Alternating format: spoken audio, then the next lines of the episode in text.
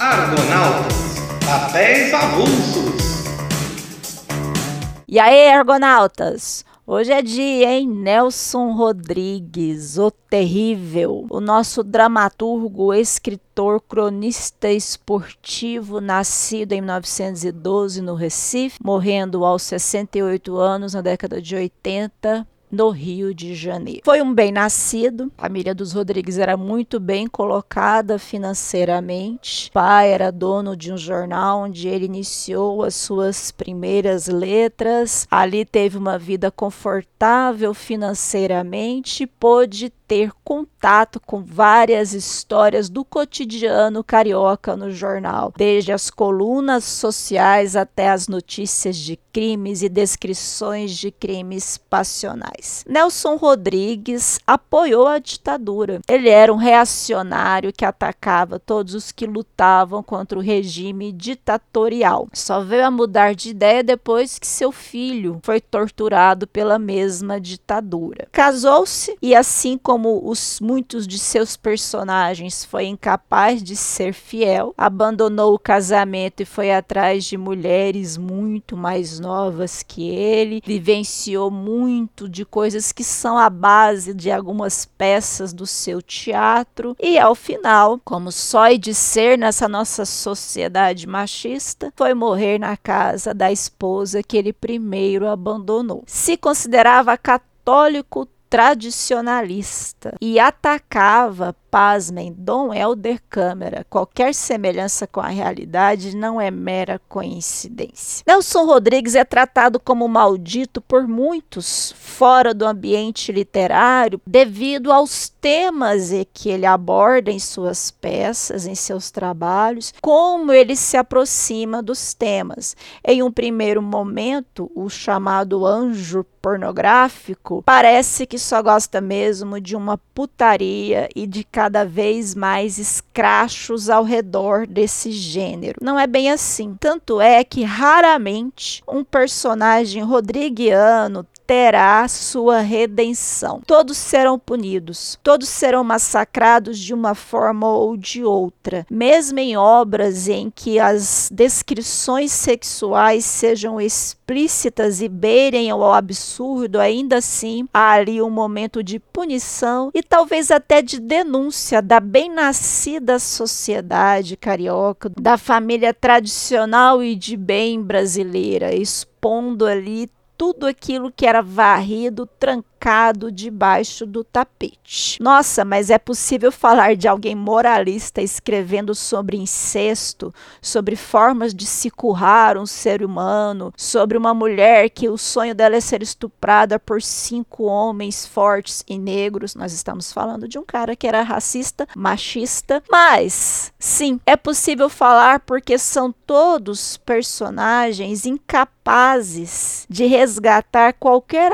aspecto ético, de ingenuidade, de caráter do ser humano, mas que em público estão lindos, bonitos e cheirosos. Essa peça, Perdoa-me por me traíres, indicada para a etapa 3 do Paz, foi escrita em 1957 e traz elementos que são muito recorrentes nas peças de Nelson Rodrigues. Antes de mais nada, antes de dizer do absurdo que são as cenas que ele retrata, leia o jornal, assista ao noticiário. Fique aí na porta da sua casa ouvindo as conversas das famílias, andando por ali, cochichando entre eles, que vocês vão perceber que nada, por mais que a arte se desdobre tentando, nada é mais absurdo que a própria vida. Quando se fala de abuso, de ataque,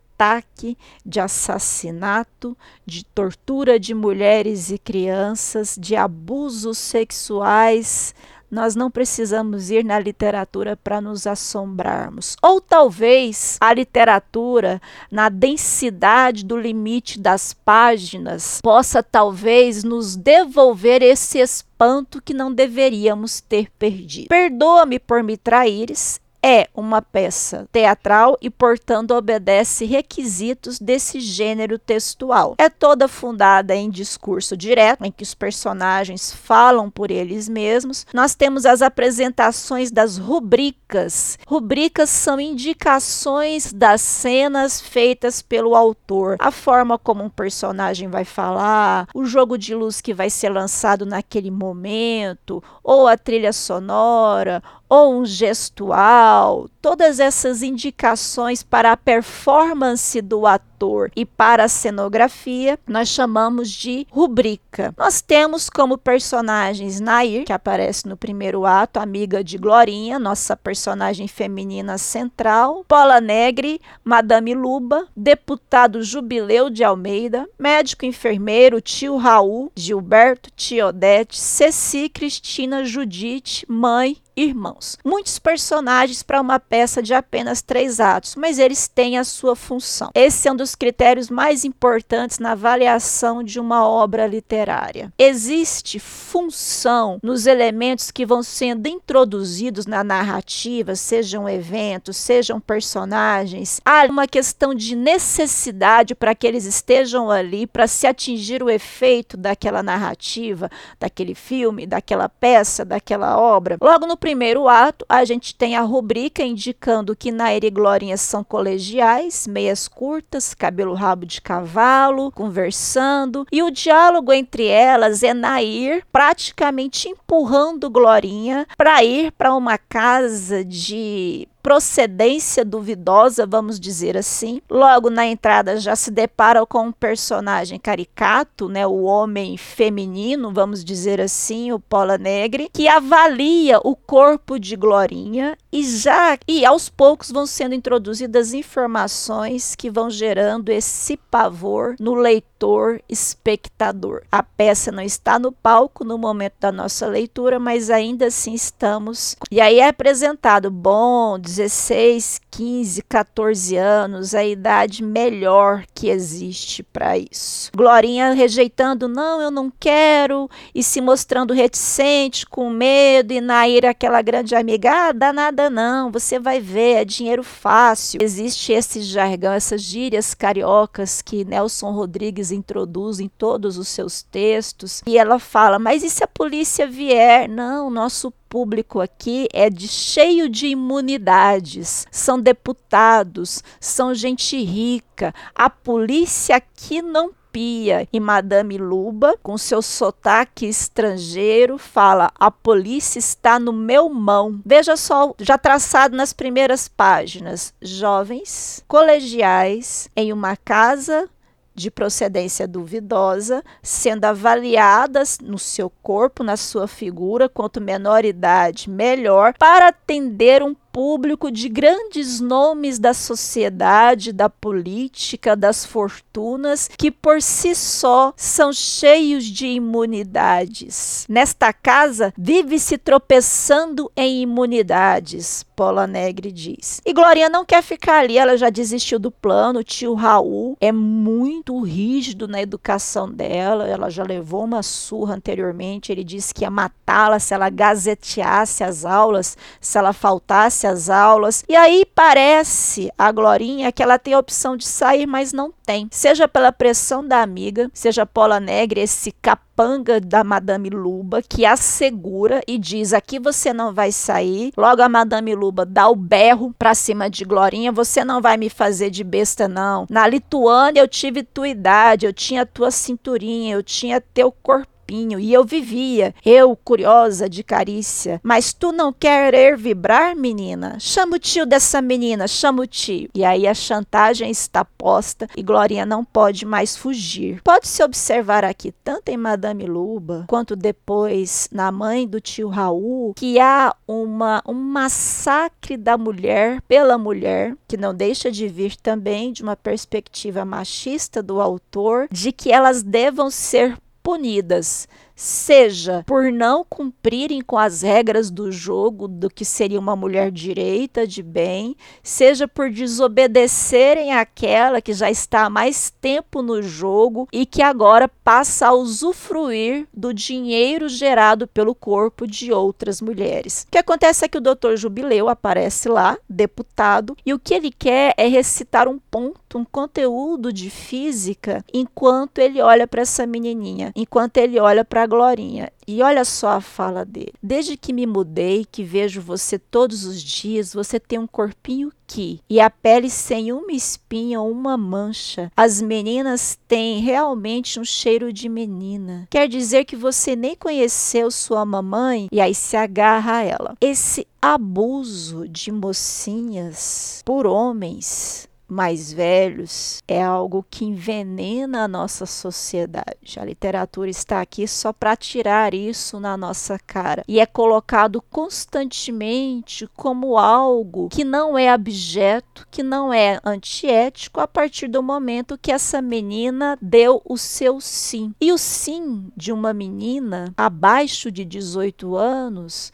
em relação a alguém muito mais velho que ela não necessariamente indica indica uma capacidade e uma liberdade de escolha. Ainda hoje, quando se diz que uma jovem de 14 anos, tendo relacionamento sexual consentido ou não com alguém mais velha, estupro de vulnerável, as pessoas ainda se espantam que as menininhas estão se jogando para cima de homens mais velhos. Isso são coisas que nós escutamos nas ruas. E aqui a gente tem esse personagem que é toda a personificação de como a nossa sociedade sociedade vê as mulheres, as relações aparentes versus as relações que realmente acontecem. Para a sociedade, um grande político, defensor da família. A portas fechadas na casa de Madame Luba é um homem que quer jovens com cheiro de menina e que quer ter o seu prazer, gozar, no caso dele, utilizando-as como ponte para seus fetiches, sua satisfação. No caso aqui do jubileu, é ir cantando um ponto de física e aí olhar para ela e ele quer que ela diga que gosta dele, que o ama, na verdade ele não quer nem tocá-la, ela quer fugir, Glorinha. Pola Negra segura, ela começa a gritar: ah, seu velho gagá, não quero ficar com você. Aí o doutor Jubileu, ai, Pola Negra, então vai falando para mim, ela me adora adora, ah, ela te adora, ela te ama, ela gosta muito de você sim, ela sabe quem é você, excelentíssimo. E ela gritando: Você não é homem. E o jubileu: Segura, Paula Negre, segura. E aí ela fica em defesa para o dia seguinte, às 11 horas, que ele quer de novo ver Glorinha mais cordata e quer que seja ela. E aí Glorinha diz: Eu não vou voltar. E Madame Luba: Pois vai nascer um câncer na sua língua se você não vai voltar. E ainda também tendo de posse a ideia de, do telefone telefone do tio de Glorinha para posteriores chantagens. Mas aí acontece o absurdo. As peças rodriguianas têm muito esse foco das perversões e fetiches, dessa sociedade bem nascida, bem estruturada, que é um esgoto por dentro, e existe constantemente esse absurdo ou quase absurdo que é o que Nair propõe para Glorinha agora. E aqui nas rubricas dessa peça a gente tem constantemente o ofegante e riso grosso, gemido grosso. Toda hora essas descrições, essas rubricas aparecem, porque é, é como se Nelson Rodrigues juntasse a luxúria extrema com os sinais da loucura. As respirações, sejam dos abusadores, sejam dos abusadores enlouquecidos, é sempre descrita desse jeito, pesada, ofegante, tanto como quem está no auge de um prazer, como quem está a puxar o ar, quanto como alguém que está no estado de nervos tão alterado que já está no limiar da loucura. Nair fala para Glorinha: "Olha, eu tô grávida. Madame Luba já ajeitou para mim, eu vou no médico, eu preciso tirar, vou fazer o aborto". Mas a gente podia podia morrer juntas, que eu não precisaria fazer esse aborto. Você não disse, Glorinha, que achou tão bonita a morte da sua mãe por veneno, do que essas mortes feias por velhice, por doença. Vamos morrer juntas. É muito triste morrer sozinha. Na Glorinha, não, não vai acontecer isso, eu não vou, você tá doida. Mas você tem que me acompanhar. E aí existe uma descrição crua do que é uma clínica de aborto clandestina. Primeiro, o médico que faz os abortos não recebe punição alguma porque ele é mais um dos cidadãos de bem, ancorados dentro da sociedade por uma grande reputação mas que tem na sua clandestinidade a prática que ele tanto condena em vieses e ambientes públicos. E ela, Glorinha, finalmente aceita ir com Nair para essa clínica de aborto. A enfermeira tá lá, eles entram e ele já avisa: olha, Madame Luba não pagou para anestesia, não. Então toma um lenço aí e morda para não gritar. Glorinha chorando, não quero ver sangue. E aí Nair chorando, já tá acabando a água na clínica, né? Imagina o muquifo que deve ser isso. Ele grita pra Glorinha, que a Glorinha nem quer ficar, tá vendo aquele sangue todo. Vem cá, não me comenta isso lá fora. Sou um homem de responsabilidade, um médico, afinal de contas e não é justo que eu sofra por causa das poucas vergonhas que vocês andam fazendo. Lembra tanto um certo cantor de rock decadente dizendo para, em um tweet que uma menina de 11 anos estuprada novamente, engravidou novamente devido ao estupro, dizer para essa menina que ela simplesmente pare de meter. É 51 essa peça, para você ver que a nossa sociedade avançou pouco em relação ao parecer e ao ser e ao quanto as regras do jogo foram colocadas para que os homens bem estabelecidos possam fazer o que bem entenderem, desde que pareçam não estar fazendo. Aí ele avisa: você cala a boca, Nairo, eu vou bater na sua boca, eu vou te bater. E aí já tem a cena acrescentando em velocidade a enfermeira: vamos chamar uma ambulância, vamos chamar ajuda, porque a mina começa a sangrar sem parar. E o médico fala: imagine se eu vou me sujar por causa de uma prostitutazinha. Se houver houver escândalo, com que cara vou aparecer perante a besta do meu sogro que é metido a Caxias? E xinga muito a menina, e ele manda a enfermeira rezar, outra mulher que, apesar de estar no mesmo ambiente que ele, ele deixa muito clara a relação de submissão que ela deve ter com ele, que é um médico, e ainda berra com ela, é para rezar por mim também. E esse é o fim do primeiro ato. Já tivemos um aborto brutal, meninas sendo acossadas, sendo vítimas de estupro e de assédio sexual por homens bem-nascidos e por mulheres que um dia foram elas as próprias exploradas. No segundo ato, a rubrica é Casa de Tio Raul. A esposa do Raul, Odete, só passa por aí e só fica dizendo: está na hora da homeopatia. Ela nunca se senta. As amiguinhas Ceci e Cristina e falam: Ah, você sabia que a Nair sumiu e a Glorinha como? Porque a Glorinha saiu antes de todo o problema de, de Nair acontecer, de todo o sangramento acontecer. Ela não sabe que a amiga morreu ali. E elas, ah, também não dormiu em casa, fica se frescando. E elas, ah, gente não te viu na escola ontem. Elas, gente, pelo amor de Deus, meu tio é muito severo. As meninas vão embora, o tio chega, espanta as meninas e dá a ela notícia. O médico acabou ligando para casa de Glorinha, avisando da morte de Nair. O tio Raul foi até lá ver aquele sangue todo e que Nair contou tudo para o Raul, já que Glorinha não quis evitar esse aborto morrendo com ela antes. Na hora da morte, ela entregou toda a história dele. Aí você pensa, meu Deus, um homem sério, rígido, vai espancar a Glorinha, vai acabar com a raça dela. Ele vai se espantar com a quantidade de sangue. E aí vem as perversidades dos personagens rodriguianos. Há um encantamento pelo fetiche, pelo absurdo, pela morte. Uma das amigas de Glorinha sai e fica encantada com a loucura da tia dela. Há esse deslumbramento com aquilo que seria considerado abjeto, nojento, mau caráter. E ele fala: E aí, você gosta da sua mãe? Então não mente. Pela sua mãe, você não vai mentir para mim. E aí vem um outro elemento muito recorrente nas peças de Nelson Rodrigues, que é o jogo de luzes, para indicar ou mudança de cena ou mudança de linha temporal. Aí a gente tem de um lado a cena do presente, tio Raul com Glorinha, ele apertando Glorinha para ela falar a verdade, e de outro lado, o que seriam as memórias do tio Raul ao contar para Glorinha a verdade sobre a mãe dela, Judite. Então apaga-se uma cena, ilumina-se outra. Numa dessas, aí a gente tem agora os limiares da loucura, né? Judite e Gilberto, Gilberto o pai de Glorinha estão juntos, né? Ilumina-se o passado. Ele vai dar um beijo no ouvido e parece ser um casal muito feliz, muito apaixonado. E o tio Raul fala: Ah, as pessoas duvidaram de que ela tenha se envenenado, mas eles só pensavam em sexo. Era o casal mais feliz da família. Isso o tio Raul falando no presente. Isso é o aparente. Lembra do constante jogo entre as aparências e o que fica trancado dentro das casas?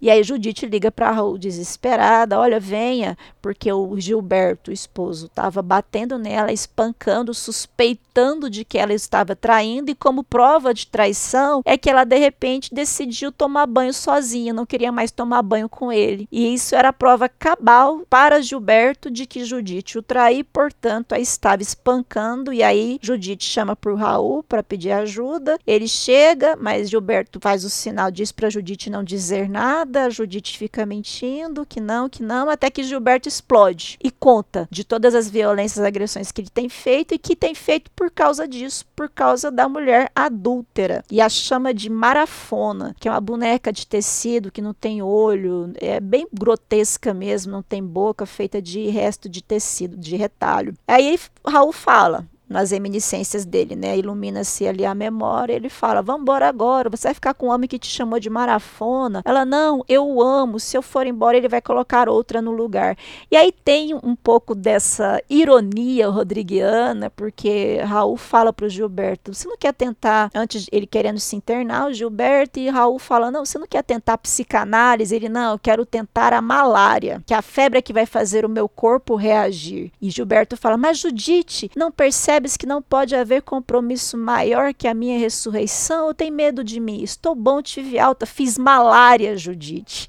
E aí vira essa piada de que ele, tratamento dele foi malária, foi a febre e que essa febre o fez curar da loucura. Volta e Judite dá pouco pela volta dele, quer sair, ele segura, mas eu estou voltando agora, a minha ressurreição. E ela, não, eu preciso sair porque eu tenho uma promessa para fazer pela sua saúde. E aí Raul aparece com toda a família, falando: Olha, Gilberto, a gente precisa te contar que Judite te trai, a gente tem prova, eu mandei um detetive atrás. E a mãe dele, lembram-se das mulheres como algozes das próprias mulheres, fala: Você tem que humilhá-la, você tem que maltratá-la, você tem que esfregar isso na cara dela. Até pede pro Raul, não é para bater, não, bater não, mas humilha bastante. Né? O Gilberto fala: Não, mas eu tô curado pela malarioterapia e faz essa brincadeira. E até até que Raul fala: Não, é Gilberto, esta mulher te trai, você ainda quer ficar com ela? E aí ele diz: Pois eu peço perdão por me traíres, que é o título, porque ele diz que só uma mulher adúltera é pura de verdade porque se livrou dos instintos do desejo. Ele diz, Gilberto, a adúltera é mais pura porque está salva do desejo que a apodrecia nela. E aqui eu peço licença para falar o quanto esse título é genial. Porque, primeiro, há um relacionamento abusivo, violento, uma mulher que está sendo julgada por toda uma família. É pode ser uma das saídas de que ele a levou à traição, prendendo-a num ambiente de agressão e de abuso verbal, de abuso psicológico, de abuso físico, seja porque nas condições em que as mulheres são colocadas dentro de uma sociedade, talvez essa seja a vingança. Tanto que Gilberto fala, e que Judite não é culpada de nada, e se traiu, o culpado sou eu culpado de ser traído, eu, o canalha. Aí própria Judite se assusta e fala: Meu Deus, o que está acontecendo? Não, ele, ele tem que ser internado sim. A família vai levar Gilberto para ser internado novamente. E Gilberto sai gritando: Amar é ser fiel a quem nos traz. Se a gente pensar no alter ego rodriguiano aqui, é bem o que ele queria também em relação aos seus relacionamentos, né? Gilberto, levado novamente para uma casa de repouso.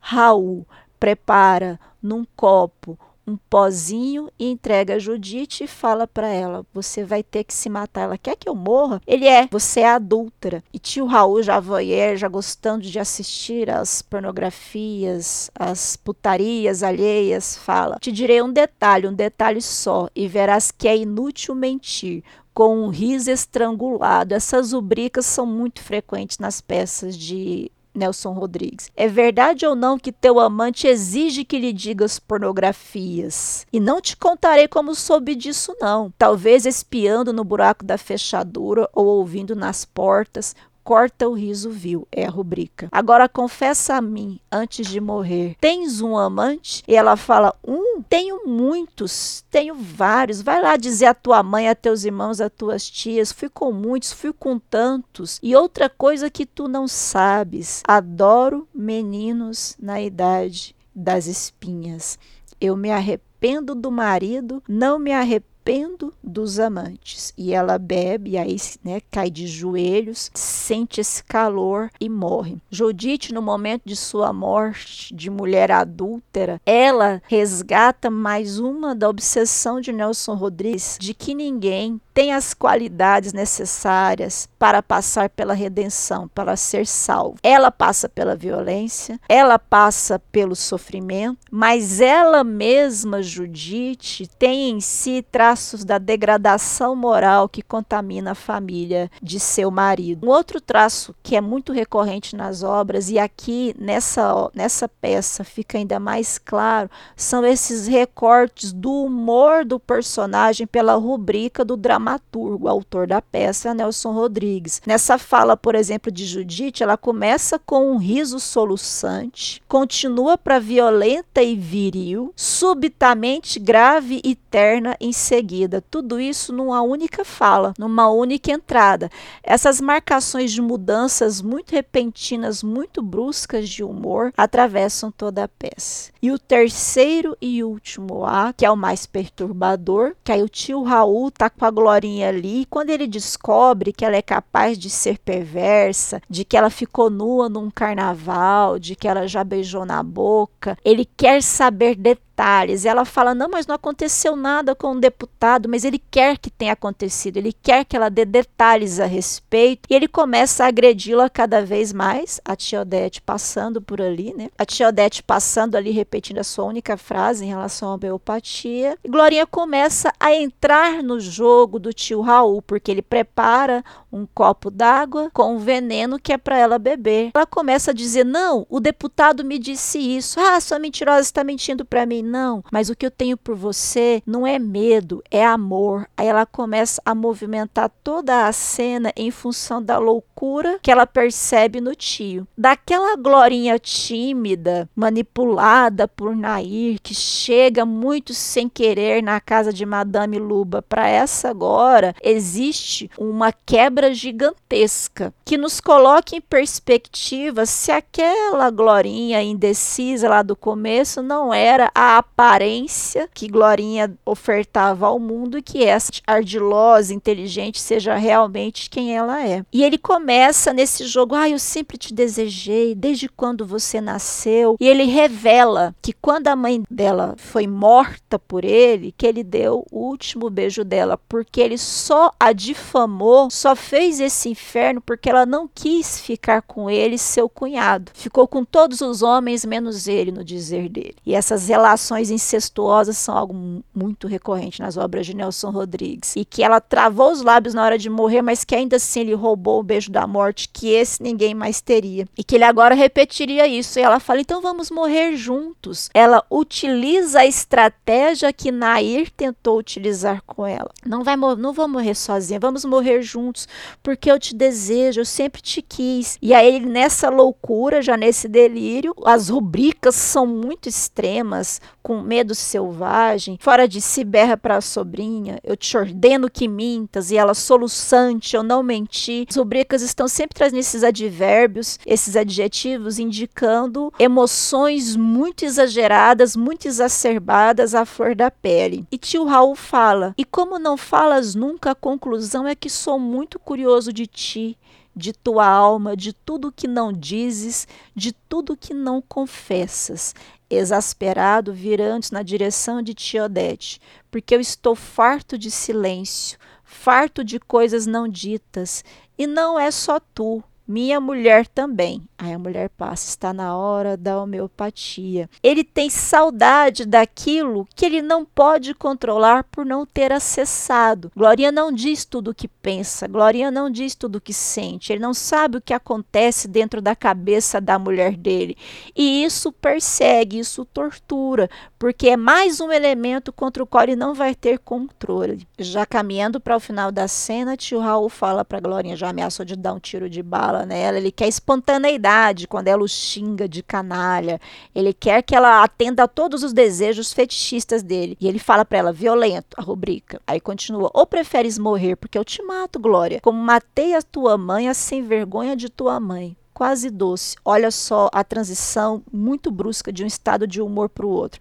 Vem, eu te ensino, por exemplo, me chama de canalha, vamos, diz canalha. E aí ele começa a confundir a, a Judite com Glorinha. E ela, não sou Judite. E ele continua chamando Judite. Judite morreu. Ele olha e começa a chamá-la novamente com Glorinha. Tenta mais uma vez que ele diga como foi com o deputado. E aí tio Raul indica o copo em cima do móvel, o móvel mais velho do que nunca. Segura, Glorinha, vamos beber no mesmo copo. Mas antes de morrer, morrer, diz, caste nua para o deputado, e ela segura o copo e dá uma exclamação com letras maiúsculas: bebe. Tio Raul pergunta: Tu me amas? Que responde Glorinha: Te amo. Aí tio Raul fala: Glorinha, eu te criei para mim. Dia e noite eu te criei para mim morre pensando que eu te criei para mim. Ele bebe, Glorinha não bebe, já manda mensagem ali pro Pola Negre, toda assanhadinha, fala: Olha, eu vou sim, avisa a madame ao deputado que eu vou. Meu tio não se opõe, concorda, de forma que está tudo azul. Ele sai rolando no degrau, Glorinha abre a porta e vai embora. Tia Odete, que só passava falando da homeopatia, senta-se, pega a cabeça de Raul, põe no seu colo e diz: Meu amor. É quase que um anticlímax